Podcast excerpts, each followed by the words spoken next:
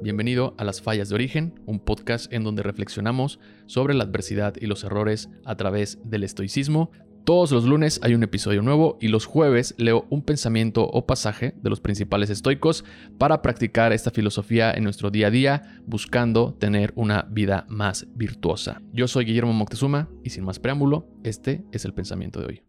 Seneca recomienda una extensión en la técnica de la visualización negativa en donde dice que además de contemplar la posibilidad de que sucedan ciertas cosas o ciertas situaciones, a veces debemos también vivir como si hubieran sucedido. O sea que no solamente limitarnos a pensar qué pasaría, sino también a tratar de practicarlos de una forma periódica. William B. Irvine en su libro A Guide to the Good Life menciona que la incomodidad voluntaria puede entenderse como una especie de vacuna. O sea, imagina que si te expones a una pequeña cantidad de virus, vas a poder generar cierta inmunidad que te va a proteger de una enfermedad que te puede incapacitar en el futuro. Entonces los estoicos creen que de esta manera estar en práctica con este tipo de incomodidades, o sea, generarlas, puede tener un efecto de vacuna ante este tipo de adversidades. Y me recordaba esto porque ayer fui a una cabina de flotación. Las cabinas de flotación son como unas tinas grandes que contienen agua con sal y es mucha la sal que contiene, por lo tanto flotas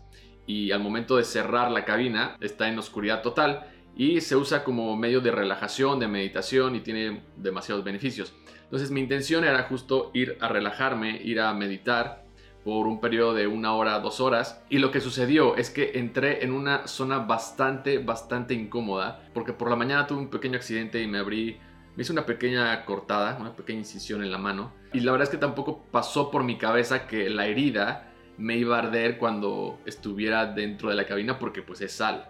Entonces, si alguna vez has sentido una herida y entras al mar, pues arde un poco. Entonces, imagínate. Y además esta sal, no, no recuerdo el tipo de sal, de sales que, que eran, pero ardía demasiado, demasiado. Y entonces al momento de estar metido en esta cabina, sí hubo momentos que estaba tratando como de meditar, de relajarme, pero esto, o sea, el ardor y la herida que me punzaba no me dejaba en paz. Entonces fue para mí un momento de demasiada incomodidad, al grado de que estuve varias veces tentado a salirme, o sea, a cancelar todo, porque la verdad es que me estaba ardiendo bastante.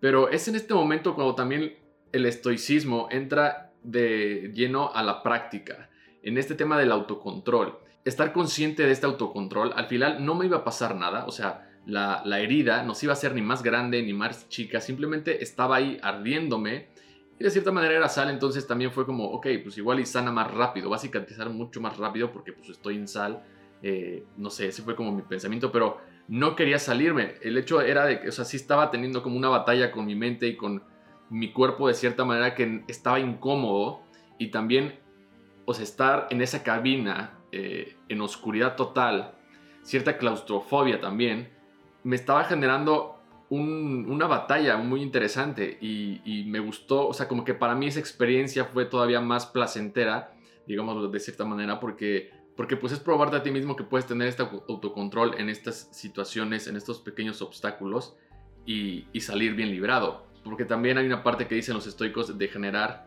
este autocontrol dentro de los placeres si tú generas un tipo de autocontrol en donde te privas de un placer, el propio hecho de privarte de ese placer va a generar un placer. Es algo muy interesante.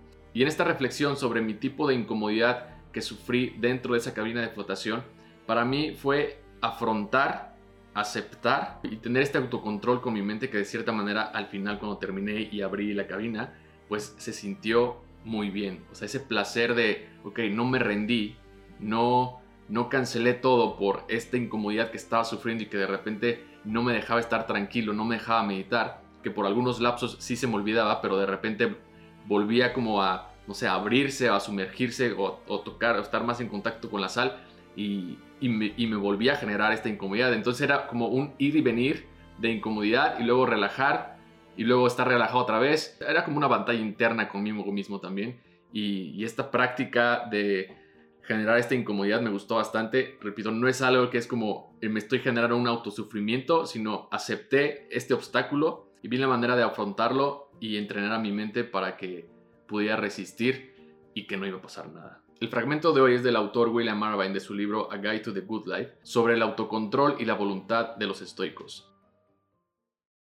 Los estoicos han descubierto que la voluntad es como un músculo. Cuanto más ejercitan los músculos, más fuertes se hacen.